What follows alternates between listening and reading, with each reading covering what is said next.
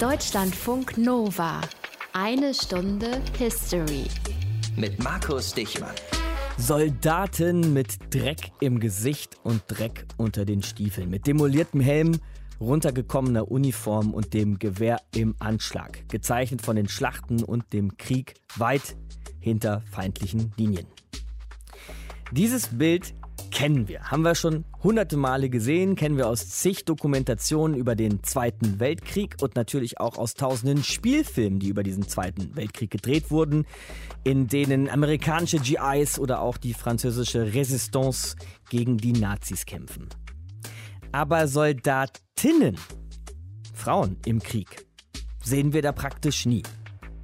Mir ist höchstens eine Ausnahme eingefallen, nämlich Peggy Carter, britische Spionin und Scharfschützin, die tief in feindlichem Territorium mit der französischen Resistance und eben amerikanischen GIs kooperiert. Allerdings muss man sagen, erstens ist sie nur eine Filmfigur und zweitens bloß der Sidekick von einem Superhelden, nämlich von Captain America, also diesem Typen, der in Stars and Stripes über die Schlachtfelder des Zweiten Weltkriegs zieht. Aber immerhin sehen wir durch Peggy Carter mal, dass auch Frauen in diesem Krieg gekämpft haben und ich behaupte mal, das ist mehr als nur Hollywood-Zauber. Ich lehne mich nämlich so weit aus dem Fenster zu sagen, dass sich Comics, Film und Hollywood bei einer echten historischen Person bedient haben, bei einer echten Widerstandskämpferin. Nancy Wake. Aus den prallgefüllten Schatzkammern der Menschheitsgeschichte. Euer Deutschlandfunk Nova-Historiker Dr. Matthias von Helfeld. Hallo Matthias. Hi, sei gegrüßt. Und bevor wir zu Nancy Wake kommen, wer sie war, kommen wir mal zum Wo sie war. Denn Nancy Wake kämpfte größtenteils in Frankreich und man kann insgesamt sagen, Matthias, behaupte ich mal, das war ein besonderer Ort für den Widerstand gegen den Nationalsozialismus. Das war ganz bestimmt so und es hatte sicher sehr viele Gründe. Einer von vielen könnte eben gewesen sein, dass Frankreich als Nation sich von den deutschen Nachbarn gedemütigt fühlte. Sie mussten im Wald von Compiègne den Friedensvertrag, den Waffenstillstandsvertrag mit Deutschland unterzeichnen, in dem Waggon, der extra hervorgeholt wurde, in dem 1918 die deutsche Kapitulation im Ersten Weltkrieg gegenüber Frankreich unterzeichnet wurde. Mhm. Das Land wurde von den Deutschen aufgeteilt, zwei Drittel etwa wurden besetzt. Das restliche Drittel im Süden Frankreichs, das war war das sogenannte Vichy-Regime unter Marschall Pétain. Und das war nun der Ort, in dem man einerseits Kollaboration machen musste, um sich mit den Deutschen in irgendeiner Form auseinanderzusetzen und mit ihnen einfach ein bisschen gut Wetter zu machen. Auf mhm. der anderen Seite aber konnte eben von dort auch Widerstand geleistet werden. Und diese Spaltung zwischen Auflehnung und Anpassung, das spaltet die Gesellschaft in Frankreich teilweise sogar noch bis heute. Und das alles bekommt damals eine junge Frau aus erster Hand mit, nämlich Nancy Wake, die damals im Süden Frankreichs lebt. Ne? Genau, sie ja. hat dort gelebt und sie kommt eigentlich von ganz woanders, vom anderen Ende der Welt, nämlich von einem kleinen Vorort in Wellington, der Hauptstadt Neuseelands. Von dort geht es weiter nach Sydney, dann nach London und schließlich kommt sie nach Marseille. Dort führt sie ein luxuriöses Leben. Sie hat inzwischen geheiratet, einen reichen Mann. Mhm. Und sie ist eigentlich gar nicht so sehr an der Basis des Widerstandskampfes, aber im Sommer 1940 überfällt eben Deutschland Frankreich. Der größere Teil, hatte ich eben schon gesagt, geht unter deutsche Besatzung und der kleine Rest im Süden, der bleibt unabhängig, wird nicht besetzt und ist sozusagen in Eigenregie. Und da entwickelt sich dann das, was wir den Widerstand oder die Resistance gegen die Nazis kennen. Mhm. Die Resistance, der Widerstand gegen einen, muss man aber sagen, Matthias, zu diesem Zeitpunkt ja eigentlich übermächtigen Feind. Ne? Also wie wirksam war dieser Widerstand wirklich? Also ich denke ganz allgemein gesagt, dass jeder Widerstand wirksam ist, weil er nämlich das Regime, egal wie mächtig es ist, stört. Es bindet Kräfte zur Bekämpfung eben dieses Widerstandes. Es bindet Geld zur Beseitigung der Schäden, die der Widerstand durch, sagen wir mal, Anschläge zum Beispiel angerichtet hat. Und er schürt natürlich eine gewisse Nachdenklichkeit in der Bevölkerung, die die Widerstandsaktivitäten mitbekommt. Aber wenn du das so beschreibst, gilt das ja sehr generell eigentlich für alle Formen von Widerstand. Ne? Äh, das ist überall zeitlos und gilt generell. Das kann man heute übrigens auch noch beobachten. Die Regierung in Peking, die hatte lange Zeit Ärger und große Schwierigkeiten mit der Opposition in Hongkong. In Belarus ist es ebenso. Lukaschenko kann fast nichts anderes mehr machen, als die eigene Opposition zu bekämpfen und zu unterdrücken. Ähnliche Beispiele könnten wir aus Russland, aus Nordkorea oder aus Myanmar berichten. Und überall gewinnen natürlich fürs Erste die Machthaber, aber sie erleiden einen Schaden. Und der ist durchaus langfristig, zum Beispiel das Image Image geht verloren. Die außenpolitischen Kontakte werden schwieriger und es gibt Sanktionen und darunter leidet dann natürlich auch das Regime, aber auch die Bevölkerung. Widerstand zu leisten war auch eine Aufgabe, eine Mission von Nancy Wake und um die geht es heute hier in einer Stunde History. Hierzulande muss man aber wohl einräumen, kannten Nancy Wake Doch nur die wenigsten kennen sie bis heute nicht allzu viele Menschen selbst wenn ihr schon Actionheldinnen fürs Kino nachempfunden wurden. Aber als sie vor zehn Jahren starb, vor zehn Jahren starb Nancy Wake, im Alter von dann schon 98, da waren zumindest in England, Frankreich und auch in ihrer Heimat Neuseeland alle Zeitungen und Websites voll mit Nachrufen und Würdigungen an diese besondere Frau. Wir versuchen es jetzt auch nochmal mit so einer Art Nachruf, vielleicht sogar eher mit einer kurzen Biografie ihres Lebens. Denn unsere Autorin Sandra Döter, erzählt euch jetzt die Geschichte einer Spionin und einer Kriegsheldin. Los, schneller, auch die Bordsteinkante. 1938. Österreich wird ans Deutsche Reich angeschlossen. Nancy Wake erlebt auf den Straßen von Wien, wie Juden öffentlich erniedrigt und ausgepeitscht werden. Schneller, habe ich gesagt, sonst könnt ihr die Straße gleich noch ablecken, ihr Drecksjuden. Natürlich hat Wake schon viel von den Nazis gehört. Aber wie brutal sie sind, welche Gesinnung sie haben, das wird ihr erst jetzt bei ihrem Besuch in Wien klar. Der abgrundtiefe Hass auf die Nazis, der damals in ihr entflammt, ist Grund für alles, was sie in den kommenden Jahren auf sich nimmt. Zu dieser Zeit ist Nancy Wake 26 Jahre alt. Ursprünglich kommt sie aus Neuseeland, ist aber über Umwege in Marseille gelandet und arbeitet dort als Journalistin für ein Boulevardblatt. Sie ist mit dem wohlhabenden Schrotthändler Henri Fiocker verlobt. Als die Wehrmacht 1940 einmarschiert und Frankreich kapituliert, sind sich die beiden schnell einig. Tatenlos zusehen können sie nicht. Erste vorsichtige Kontakte zum französischen Widerstand haben sie schon. Nur wie sie eingreifen sollen, darüber sind sie sich nicht einig. Ich werde als Kurierin arbeiten und Lebensmittel schmuggeln. Tu das nicht. Wir können anders helfen. Wir haben genug Geld. Wir können zum Beispiel Autos besorgen. Es ist dein Geld. Ich muss es auf meine Art machen. Wake wird Teil eines Netzwerks der Resistance. Sie schmuggelt Nachrichten von einem Standort zum anderen und bringt britische Soldaten in Sicherheit. Doch sie droht aufzufliegen. Längst haben die Deutschen ein Kopfgeld von 5 Millionen Francs auf sie ausgesetzt. Wake muss Frankreich verlassen. Und zwar sofort. Henri bleibt, denn wenn sie beide gehen, fällt es mehr auf. Sie wollen sich später in London wiedersehen. Nancy will nach Spanien, doch schon bald kommt eine Warnung vom Schaffner. Achtung, die Miliz ist an Bord und wird alle kontrollieren. Sie springt aus dem fahrenden Zug. Jetzt muss sie einen anderen Weg nach Spanien finden. Es dauert Wochen, bis sie sich einer Gruppe anschließen kann, die zu Fuß über die Pyrenäen geht. Fünf Monate nach ihrer Flucht kommt Wake in Spanien an. Wie geplant reist sie weiter nach London. Dort fällt sie Leuten vom SOE auf, dem Special Operation Executive, eine Art Sondereinsatzkommando, das so geheim ist, dass es sogar der Geheimdienst nicht kennt.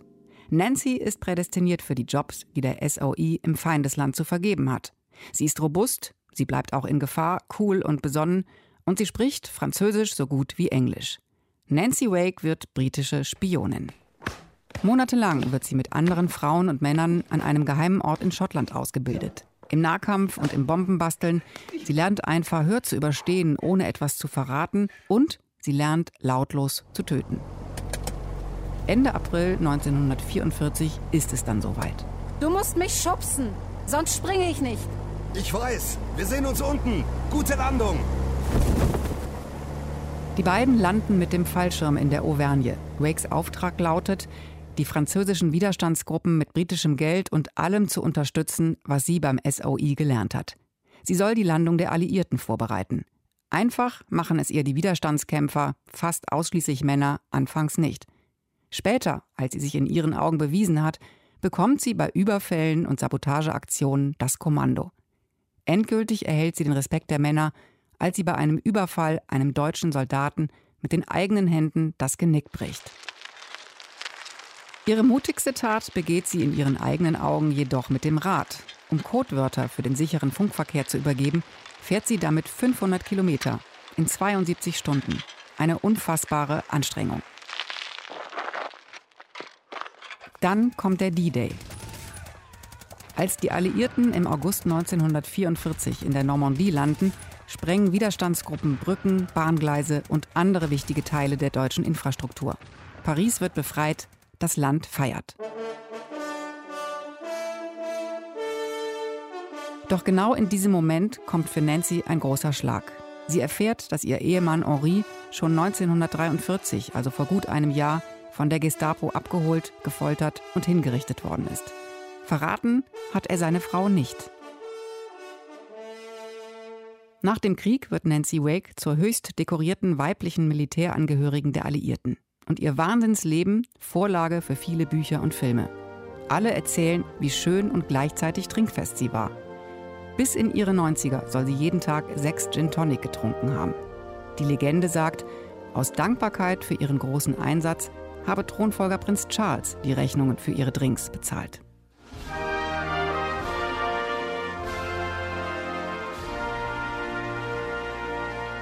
Sandra Döter hat uns das Leben von Nancy Wake nacherzählt in eine Stunde History. Wir haben ja vorhin auch schon mal hier auf Frankreich geschaut, Matthias, und wenn wir noch mal genauer hinschauen wollen, dann lebt Nancy Wake ja lange Zeit in Marseille. Wichtige Stadt damals in Vichy, Frankreich, genau wie heute mit einem riesigen, trubeligen, sehr belebten Hafen direkt am Mittelmeer. Das war ein wunderbarer Standort, kann man fast sagen, für Widerstandstätigkeiten. Die Stadt war frei, jedenfalls eine lange Zeit. Der Hafen, der bot natürlich eine wunderbare Fluchtmöglichkeit, aber auch Transportmöglichkeiten, um Dinge nach Frankreich zu bringen oder von Frankreich weg zu transportieren. Das blieb so bis Ende 1942. Dann kamen die Deutschen und besetzten auch diesen Teil Frankreichs, also das Vichy-Regime, bis Sommer 1944. Und Himmler, der gab sofort eine Anweisung, große Teile der Altstadt wurden gesprengt, mhm. weil man dort Resistancekämpfer vermutete und deren Stellungen vermutete, und zwar zu Recht. 30.000 Menschen etwa wurden zwangsumgesiedelt. Knapp 2.000 Menschen, die wurden als unerwünscht oder als asozial bezeichnet, deportiert und dann teilweise auch ermordet. Uh, heftiger Rückschlag für die Resistance, muss man sagen, an der Stelle, Matthias. Wie haben die reagiert auf die Besatzung von Marseille? Naja, die Stadt war jetzt sozusagen verbrannt. Das war ein heißes Pflaster. Man musste ausweichen in das restliche Vichy Frankreich. Das war ja bis 1944 noch unbesetzt von den Deutschen, aber es war eben sehr deutschfreundlich auch zum Teil. Es galten anti-jüdische Gesetze bis hin zur Internierung. Es gab eine Kollaboration, das wird heute noch darüber diskutiert, des Vichy-Regimes. Also es gab staatliche Unterstützungsmaßnahmen für die Deutschen. Dazu gehörte eben auch die Bekämpfung der Resistance, also der eigenen Leute. Es wurden NS-Gegner ausgeliefert und es wurden Juden deportiert. Also eine sehr schwierige Gemengelage. Okay, also insgesamt wurde es für die Resistance deutlich schwieriger, von Marseille aus oder vom Süden Frankreichs aus zu operieren und auch für Nancy Wake wurde es schwieriger. Absolut. Sie musste ausweichen. Das tat sie auch, nämlich nach England. Aber die Resistance, die hatte jetzt wirklich mit den harten Gegenmaßnahmen der Deutschen zu kämpfen. Es gab Geißelerschießungen und andere Sühnemaßnahmen. Deportationen haben stattgefunden, Erschießungen von Juden und Personen, die generell sozusagen als Resistance-Angehörige verdächtigt wurden. Es gab Nacht- und Nebelaktionen der Gestapo und es gab Tötungen mit Kommandobefehl. Also ohne Gerichtsverfahren einfach so. Ich komme wirklich ins Staunen bei dieser Frau Nancy Wake. Schmugglerin, Spionin, Widerstandskämpferin im Zweiten Weltkrieg in Frankreich. Britisches Sonderkommando, Seite an Seite mit der Resistance. Aber wir müssen den Blick trotzdem auch noch mal etwas weiten, den Blick weiten über Nancy Wake hinaus, denn sie war nicht die einzige Frau, die damals in Frankreich Widerstand geleistet hat. Und das erklärt uns jetzt die Kulturwissenschaftlerin Mechthild Gilsmer. Sie bereitet gerade eine Ausstellung vor für die Gedenkstätte in Ravensbrück für Widerstandskämpferinnen des Zweiten Weltkriegs. Hallo, Frau Gilsmer. Ja, hallo. Nancy Wake war also nicht die einzige Frau, die in Frankreich gegen den Nationalsozialismus gekämpft hat. Es kämpften dort viele. Wie wird denn an diese Frauen heute erinnert? Ja, das ist richtig, dass sie nicht die einzige war und wir haben sozusagen eine Entwicklung bei der Erinnerung an diese Frauen. Es ist kein Zufall, dass an Nancy Wake jetzt auch in Frankreich erinnert wird. Es gibt eine Reihe von engagierten Zeitgenossinnen, die diese Geschichte erforschen. Es gibt aber auch seit einiger Zeit eine offizielle Erinnerung an diese Frauen. Das mhm. ist vor allem durch die Pantheonisierung von Germaine Tillon und Geneviève de Gaulle, der Nichte von de Gaulle, im Jahr 2015. Der Nichte von Charles de Gaulle? Sprechen wir hier von, von Charles de Gaulle? Ah ja, okay. Ja, mhm. genau, genau. Das war, äh, Geneviève de Gaulle war Widerstandskämpferin und sie ist zusammen mit Germaine Tillon 2015 von François Hollande ins Pantheon überführt worden. Das war ein Moment, wo insgesamt sind vier Widerstandskämpfer pantheonisiert worden, zwei Männer, zwei Frauen. Also man sieht schon, man wollte das wirklich auch ausdrücken, dass es einen Anteil von Frauen im Widerstand gegeben hat. Frau Gilz, mal einen Zeit, Schritt zurück wo- kurz. ja. Können Sie uns verraten, Ja. was das Pantheon genau ist? Ist das so eine Art Heldenhalle der Franzosen oder wie muss man sich das vorstellen? Ja, das ist ein Tempel der Nation. Das ist eh mal eine Kirche gewesen, die unter der äh, Französischen Revolution umgewidmet wurde. Und bisher waren dort 72 Personen, darunter 70 Männer und zwei Frauen. Davon eine Frau, eine Ehefrau von einem pantheonisierten Mann. Und das ist ein Punkt, der die Frauen in Frankreich und nicht nur die Frauen schon seit langem umtreibt, also dieses Zahlenverhältnis. Und deswegen auch quasi dieser klare Aussage, genauso viele Frauen wie Männer, die aufgrund ihrer Widerstandsaktivität und weil sie danach, und das war ein ganz wichtiges Argument auch bei den Frauen, die Rede von François Hollande bei der Pantheonisierung war sehr eindrucksvoll, dass er auch diese Frauen erwähnt hat oder ausgewählt hat, weil sie bis an ihr Lebensende, und sie wurden beide sehr alt, Germaine Thion wurde über 100 Jahre alt, sie haben sich danach in ihrem Leben auch noch sehr engagiert.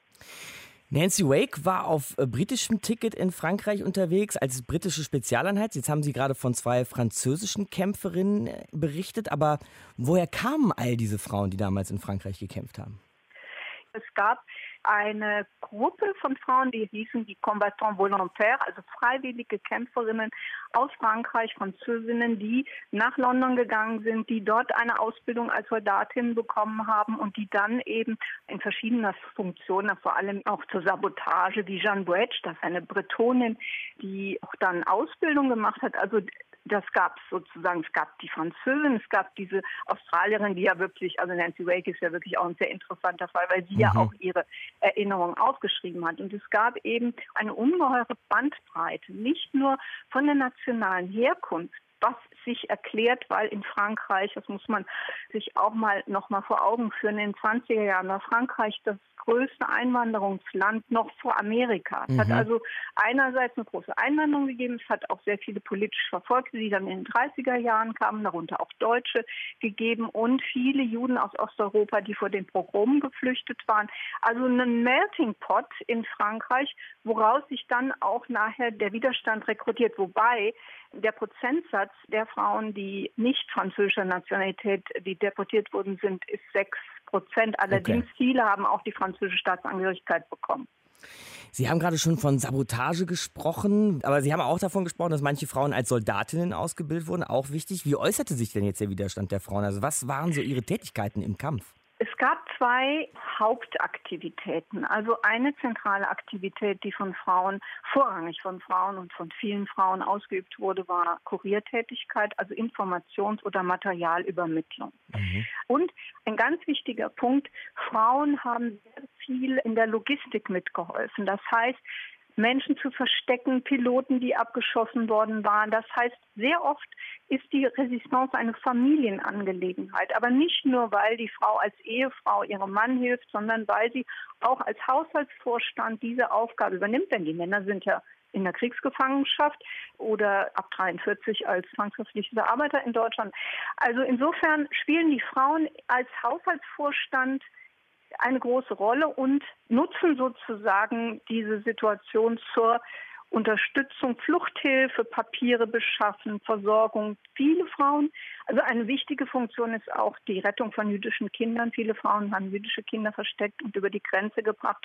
Das sind so die Hauptaktivitäten. Der militärische Widerstand ist so ein bisschen unterbelichtet. Das kann verschiedene Gründe haben. Natürlich haben die Frauen nicht in gleichem Maße am Ende des Krieges als also der Widerstand, als bewaffneter Widerstand, der sogenannte Maquis eine große Rolle spielte. Mhm. Da waren nur Das war schon immer noch die Frauen dabei. Männerarbeit, muss man sagen. Ja, ja, Mhm. ja. Und dann sagt man allerdings auch gemeinhin zum Beispiel, dass kaum Frauen am Kopf in Widerstandsgruppen an der Spitze standen. Das stimmt so auch nicht. Es gibt zwei berühmte Beispiele. Berti Albrecht, die Gruppe Combat leitete oder mit, mit, mit jemand zusammenleitete oder Lucie Aubrac, die ist auch in Deutschland vielleicht schon mal bekannt, weil ihre Erinnerungen auf Deutsch veröffentlicht worden sind. Lucie Aubrac hat in Südfrankreich Liberation Sud mit begründet und geführt. Also es hat übrigens auch eine Frau, Marie-Madeleine Fourcade, die hat ein Réseau, das hieß Arche de Noé, Arche Noah, die hat dieses Netz ganz sozusagen alleine geführt. Also es hat es gegeben, aber es ist nicht die Regel.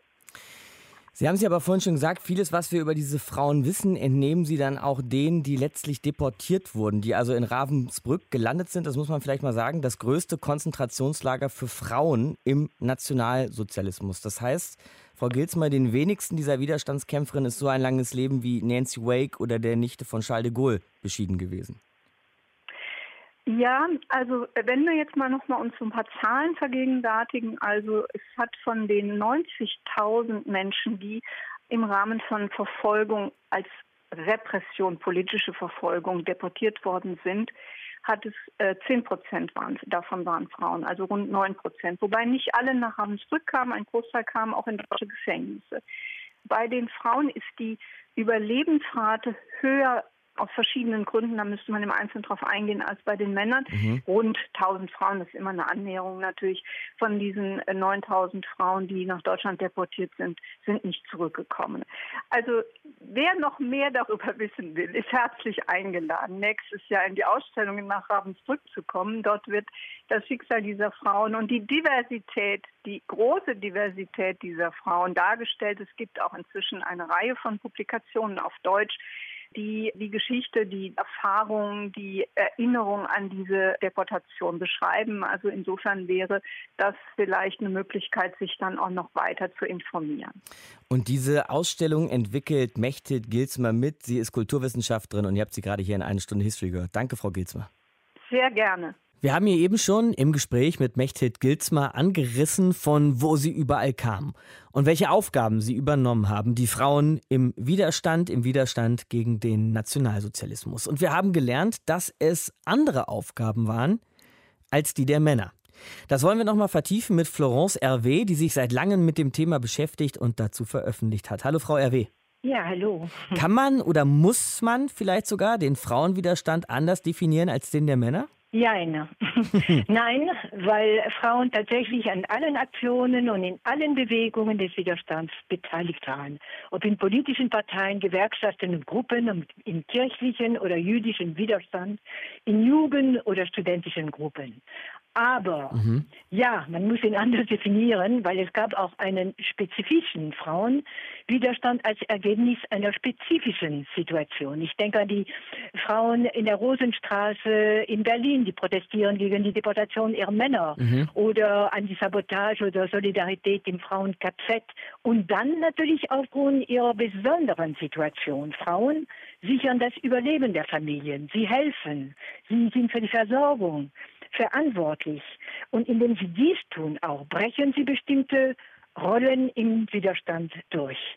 Sie haben im Grunde meine nächste Frage schon ein bisschen vorweggenommen, weil wir waren bisher in der Sendung vor allem in Frankreich, haben uns da die Frauen in der Resistance angestaut, die dort den Widerstand organisiert haben oder Teil von ihm waren. Aber den gab es auch in Deutschland, ja, diesen Widerstand, diesen Frauenwiderstand gegen den Nationalsozialismus? Ja, unter viel schwierigen Bedingungen, denn der Widerstand galt als Verrat. Das muss man sehen. Das ist ein ganz entscheidender Unterschied. Und zum anderen muss man auch sagen, dass die Mehrheit der deutschen Frauen wie der Männer nicht im Widerstand waren, mhm. sondern angepasst zugestimmt hat, sozusagen. Also und bis zu den Tätern. Also der Anteil lässt sich auf keinen Fall in Zahlen messen. Man spricht von 15 Prozent der bekannt gewordenen Widerstandskämpfer sind Frauen. Die Zahl ist falsch und irreführend, denn hinter jedem Widerstandskämpfer stand mindestens eine Frau, die für die Versorgung sorgte oder verantwortlich für dieses Netz auch war. Das Problem ist natürlich, dass man sehr lange den Widerstand als militärischen Widerstand mhm. verstanden hat. Und genau, diese Aufgaben der Frauen sind da aus dem, aus dem Fokus geraten oder gar nicht erst gesehen so worden. Ja. So ist es, ja. Und damit auch zu Unrecht nicht gefeiert wurden? Ja, absolut zu Unrecht. Kommt da aber auch die Rolle der Frau insgesamt so in den Jahren nach dem Zweiten Weltkrieg ins Spiel, weil Frauen ohnehin gesellschaftlich weniger Beachtung geschenkt wurde? Ja, ich denke, das spielt eine Rolle. Erstens diese Angepasstheit im Hitlerfaschismus hat natürlich eine Rolle gespielt. Es hat auch mit der Orientierung auf die drei Ks auch zu tun, die weiterhin galt in den 50er Jahren. Da hat sich an der grundsätzlichen Rolle der Frau wenig geändert. Helfen Sie uns noch mal schnell auf die Sprünge, die drei Ks? Die drei K, also Kirche, Kinder, Küche. Mhm, genau. Und passt es dann aber so insgesamt oder hätte es überhaupt ins Weltbild der 50er und 60er Jahre gepasst, sich Frauen im Nein. Krieg vorzustellen? Nein, das passte nicht. Vor dem Hintergrund Einmal eben Widerstand gleich als Verrat, zweitens Wiederherstellung der alten Machtverhältnisse, also Nazis in alten Funktionen, in der Wirtschaft, in der Politik, Justiz und Politik und sie hatten kein Interesse daran, dass der Widerstand gefeiert wird. Das gilt also insgesamt für den Widerstand einerseits. Es gab kein Bedürfnis, da diese Erinnerung auch nicht mit Errungenschaft für die Bundesrepublik verbunden war, so hat man das gesehen. Und zweitens, es war da natürlich, dass da die Familie weiterhin im Mittelpunkt der Gesellschaft stand und die patriarchalische gesellschaftlichen Strukturen weiterhin galten, also nochmal diese drei Ks, mhm. dann hat man sich damit nicht beschäftigt. Dann kommen wir aber vielleicht auch noch mal ins Jahr 2021, also ins Hier und Jetzt. Was würden Sie denn heute sagen, Frau RW? Wie erinnern wir uns an diese Frauen, die diesen Widerstand geleistet haben? Oder erinnern wir uns überhaupt an sie? Die Frauen sind nicht mehr die Vergessenen der Geschichte. Da hat die Frauenforschung sehr viel dazu gemacht, aber gesellschaftlich ist meines Erachtens immer noch viel zu wenig gemacht worden. Ich begrüße natürlich den Beschluss des Bundestags vor zwei Jahren, den Frauenwiderstand endlich anzuerkennen und zu würdigen. Aber seitdem ist praktisch nichts passiert. Und mit ein paar Briefmarken, mit Ikonen des Widerstands ist das wirklich nicht gedient. Und zum anderen möchte ich gern auch die europäische Dimension des Widerstands, auch äh, des Frauenwiderstands erwähnen. Da ist noch viel zu leisten. Erklären Sie uns die vielleicht noch, die europäische äh, Ebene dieses Frauenwiderstands? Ja, das ist also vielleicht nicht bekannt, dass in über 20 Ländern, ob in besetzten Ländern, aber auch in sogenannten neutralen Ländern, viele Frauen Widerstand geleistet haben, ob in Spionageorganisationen übrigens, nicht nur Nancy Wake, das sind eine Reihe Französinnen, die in solchen äh, Spionageorganisationen waren und im Natzweiler Struthof, im einzigen Konzentrationslager in Frankreich ermordet wurden. Es hat Widerstand in allen diesen Ländern gegeben also in besetzten, in nicht besetzten Ländern. Und das ist kaum bekannt. Das ist das Problem. Und ohne diese, man muss auch das sagen, ohne diese Frauenwiderstand, und das geht in die Millionen Frauen, die Widerstand geleistet haben, ob in der Sowjetunion oder in Griechenland oder in Italien, wäre die Befreiung von 45 nicht möglich gewesen. Und zu Unrecht nicht gefeiert, diese Millionen von Frauen, die im Zweiten Weltkrieg Widerstand geleistet haben gegen den Nationalsozialismus. Mit Mut und List, europäische Frauen im Widerstand gegen Faschismus und Krieg heißt das Buch von Florence R.W. Danke fürs Gespräch, Frau R.W. Ja, vielen Dank. Frauen im Widerstand. Nach Einschätzung unserer Expertinnen bis jetzt die lange unbesungenen Heldinnen des Zweiten Weltkriegs. Und vielleicht setzt sich das fort, Matthias, denn auch heute sehen wir in vielen Ländern der Welt Frauen im Widerstand, auch wenn man mit solchen Vergleichen natürlich immer ein bisschen vorsichtig sein muss. Ja, ich wollte ja ganz generell sagen, das kann man nicht miteinander vergleichen, weil das eigentlich niemandem gerecht wird, der damals oder heute Widerstand leistet. Also den Frauen nicht, die unter Lebensgefahr gegen den Nationalsozialismus gekämpft haben und auch den Frauen nicht, die heute Widerstand leisten, zum Beispiel gegen den Wahlbetrug in Belarus oder gegen Unterdrückung in Russland und vor allem nicht den Frauen, die in einer Demokratie gegen bestimmte politische Entscheidungen sind. Das sind drei unterschiedliche Paar Schuhe, aber mhm. dennoch, auch heute ist das Risiko hoch und drei Frauen, die will ich jetzt mal ausdrücklich hier nennen, führen den Widerstand gegen Lukaschenko und Belarus an. Das ist Veronika Zepkalo, derzeit vermutlich noch in der Ukraine, genau weiß man das nicht. Svetlana Tichanowskaja, die wird auf Lukaschenkos Betreiben mit internationaler Fahndung gesucht und Maria Kolesnikova, die ist in Haft. Also es ist tatsächlich gefährlich, derzeit in Belarus Widerstand zu leisten. Und wir merken schon, was du da eben beschrieben hast, dass Widerstand sehr verschieden aussehen kann. Also kann man ihn auch verschieden definieren oder beschreiben. Man muss das sogar, jedenfalls sofern man unterschiedliche politische Systeme miteinander vergleicht, in denen möglicherweise Widerstand stattfindet. Bei uns in der Bundesrepublik Deutschland ist das Widerstandsrecht im Grundgesetz verankert und zwar gegen jeden, der die Grundrechte, die am Anfang des Grundgesetzes genannt werden, außer Kraft setzen will. Im Völkerrecht ist es verankert, nämlich gegen jene Staaten, die annektieren wollen. Zum Beispiel in der Politik ist es gegen Diktaturen und gegen verbrecherische Herrschaften definiert.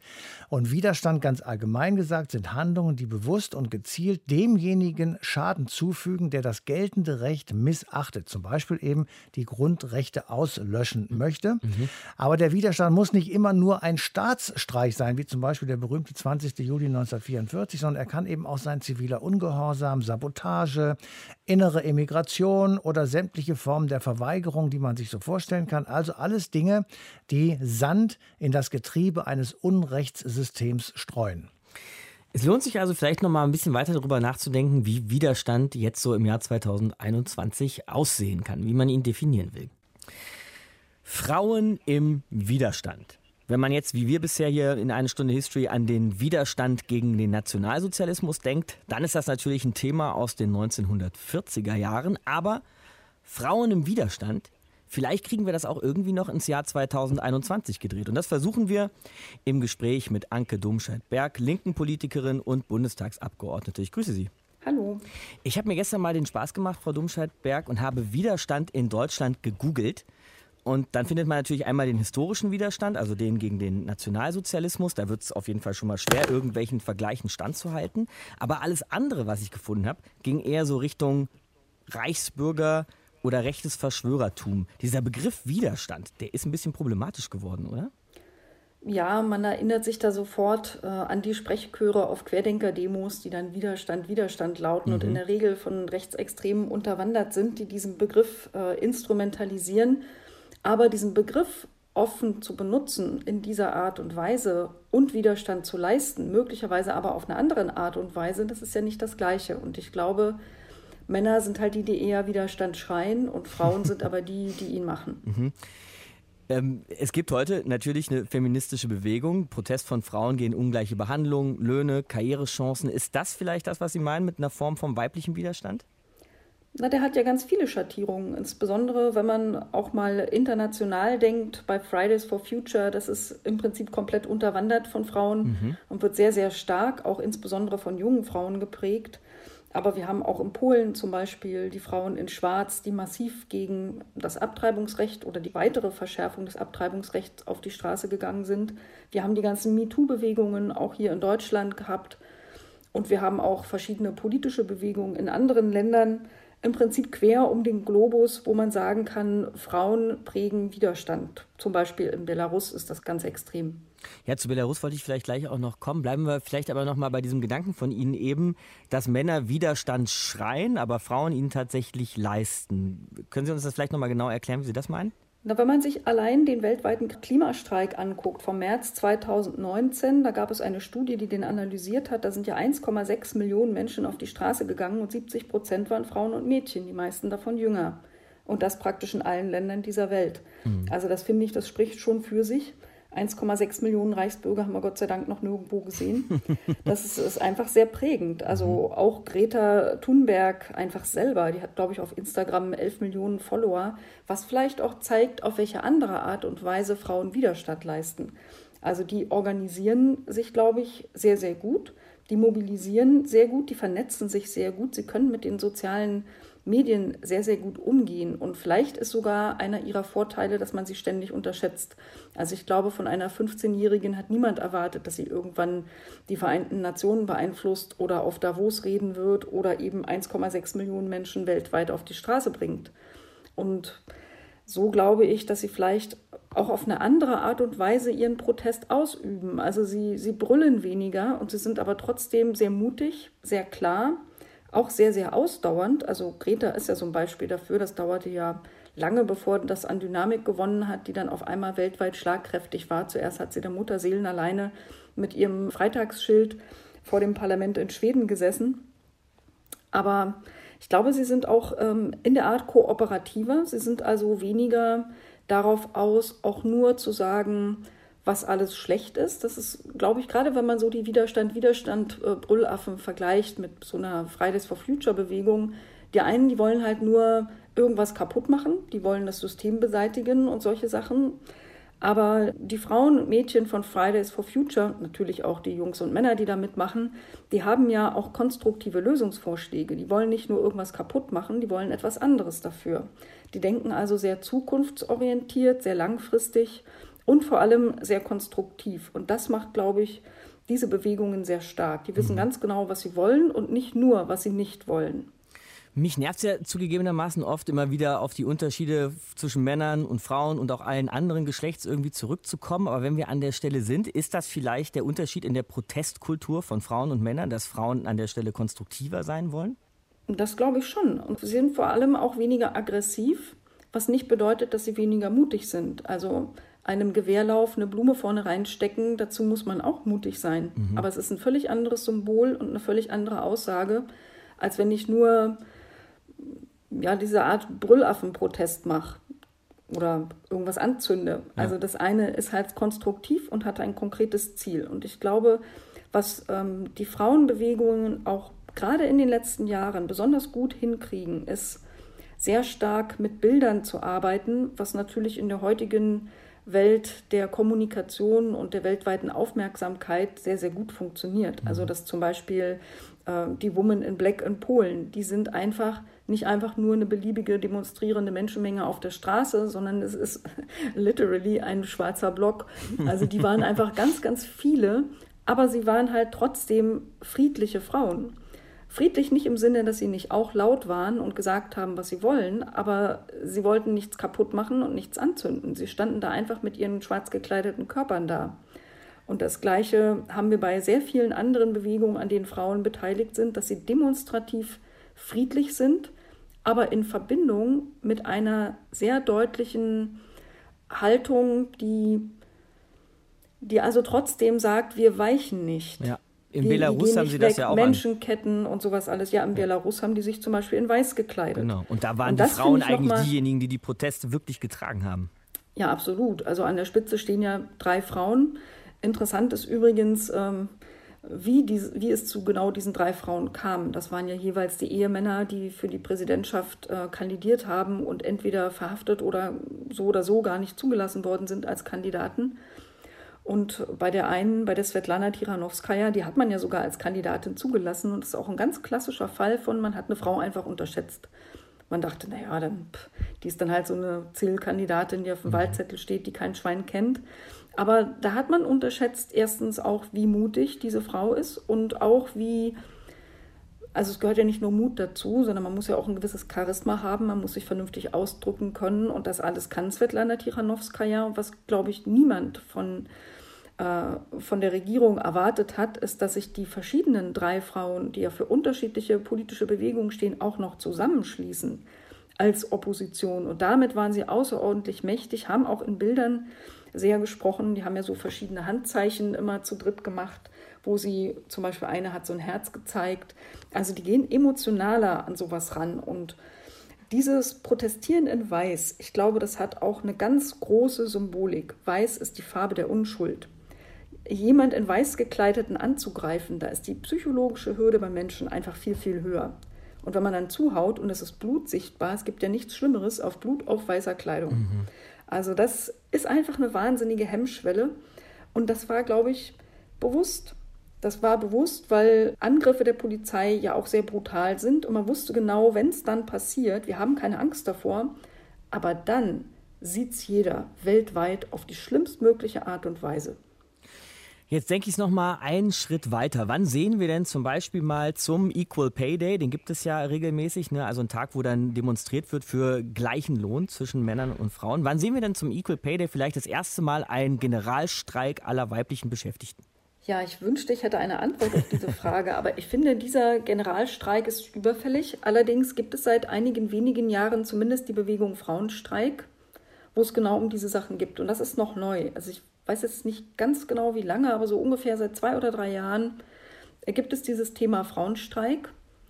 Das ist in Berlin immer schwierig, weil der soll am 8. März stattfinden und in Berlin ist bekanntlich der 8. März ein Feiertag und den Frauen dann ihren Feiertag wegzunehmen, damit sie streiken können, ist auch irgendwie doof. Also da muss man sich vielleicht auch noch was anderes überlegen. Aber ja, ich glaube, dass wir in Deutschland bei diesen Themen der Geschlechtergerechtigkeit noch zu zurückhaltend sind.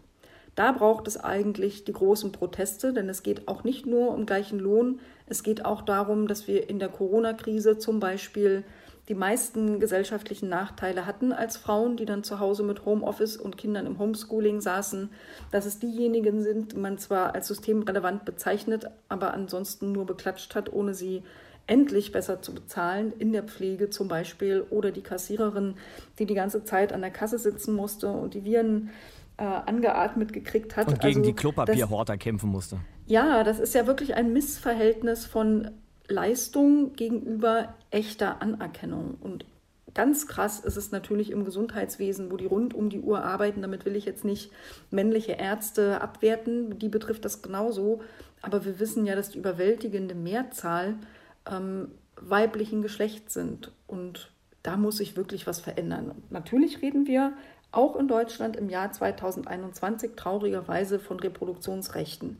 Also dass, dass ich immer noch am Ende jeder meiner Reden im Bundestag sagen muss, Informationen zu Schwangerschaftsabbrüchen gehören nicht ins Strafrecht, Paragraph 219a gehört abgeschafft, ist doch traurig. Ich darf auf meiner Webseite Informationen zu Schwangerschaftsabbrüchen, welche Arten es gibt und Vor- und Nachteile, darf ich bei mir veröffentlichen. Jede normale Person darf das. Frauenärztinnen dürfen das nicht. Das ist doch komplett schwachsinnig. Und das im Jahr 2021 und noch im Strafrecht verankert. Und da sind wir noch gar nicht bei Paragraph 218, der genauso abgeschafft gehört. Und da würde ich mir wirklich eine Massenbewegung in Deutschland wünschen, an der sich gerne auch Männer beteiligen dürfen. Frauen im Widerstand haben wir, glaube ich, hingekriegt, das ins Jahr 2021 zu drehen im Gespräch mit Anke Domscheit-Berg. Ich danke Ihnen fürs Gespräch. Sehr gerne. Also vom Widerstand im Hier und Jetzt im Jahr 2021 will ich jetzt mit dir, Matthias, vielleicht zum Ende von einer Stunde History nochmal zum Widerstand von damals kommen. Ne? Denn wir haben ja heute schon drüber gesprochen, dass wir da noch blinde Flecken haben bei der Frage, wer diesen Widerstand eigentlich geleistet und getragen hat. Aber wir können zumindest feststellen, dass der Widerstand gegen Hitler und gegen das NS-Regime heute allgemein anerkannter Teil unserer Erinnerungskultur ist. Vielleicht noch anders ausgedrückt, noch weitergegangen. Das sind heute Helden. Das denke ich schon, ehrlich gesagt. Ich glaube, dass sich das wirklich verankert hat. Also früher, da galten nur in Anführungsstrichen die Attentäter des 20. Juli und von mir aus die Mitglieder der Weißen Rose als, ich sag mal, Anführungsstriche anständige Widerstandskämpfer. In den 80er Jahren kam dann auch der Widerstand aus der Arbeiterbewegung dazu, der Kommunisten, der Gewerkschafter und der Sozialdemokraten natürlich. Aber alles das, das war total männlich dominiert. Man hat zum Beispiel niemals gefragt, welchen Anteil eigentlich die Ehefrauen der Männer des 20. Julis an den Taten ihrer Männer hatten. Aber heute, und das muss man wirklich sagen, gibt es einen guten Überblick über die Aktivitäten des Widerstands ganz allgemein gesagt gegen Hitler. Und das ist auch sehr wichtig. Es ist Teil der deutschen Gesellschaft, die den Wahnsinn der Nazis bekämpft hat. Das ist eine Wurzel unserer Demokratie. Und die Erinnerung daran ist Teil unserer Geschichte und das wissen wir ja von einer Stunde History. Die Geschichte beeinflusst unsere Gegenwart. Genau so ist das und genau darum geht es hier bei uns. Jede Woche in eine Stunde History. Nächste Woche dann übrigens wieder ganz nah und ja sogar zum Anfassen, wenn man so will, denn Teile dieser Schande stehen heute immer noch in der Gegend rum. Nächstes Mal geht es hier um den Bau der Berliner Mauer. Markus Dichmann ist mein Name. Macht's gut. Deutschlandfunk Nova. Eine Stunde History. Jeden Montag um 20 Uhr. Mehr auf deutschlandfunknova.de.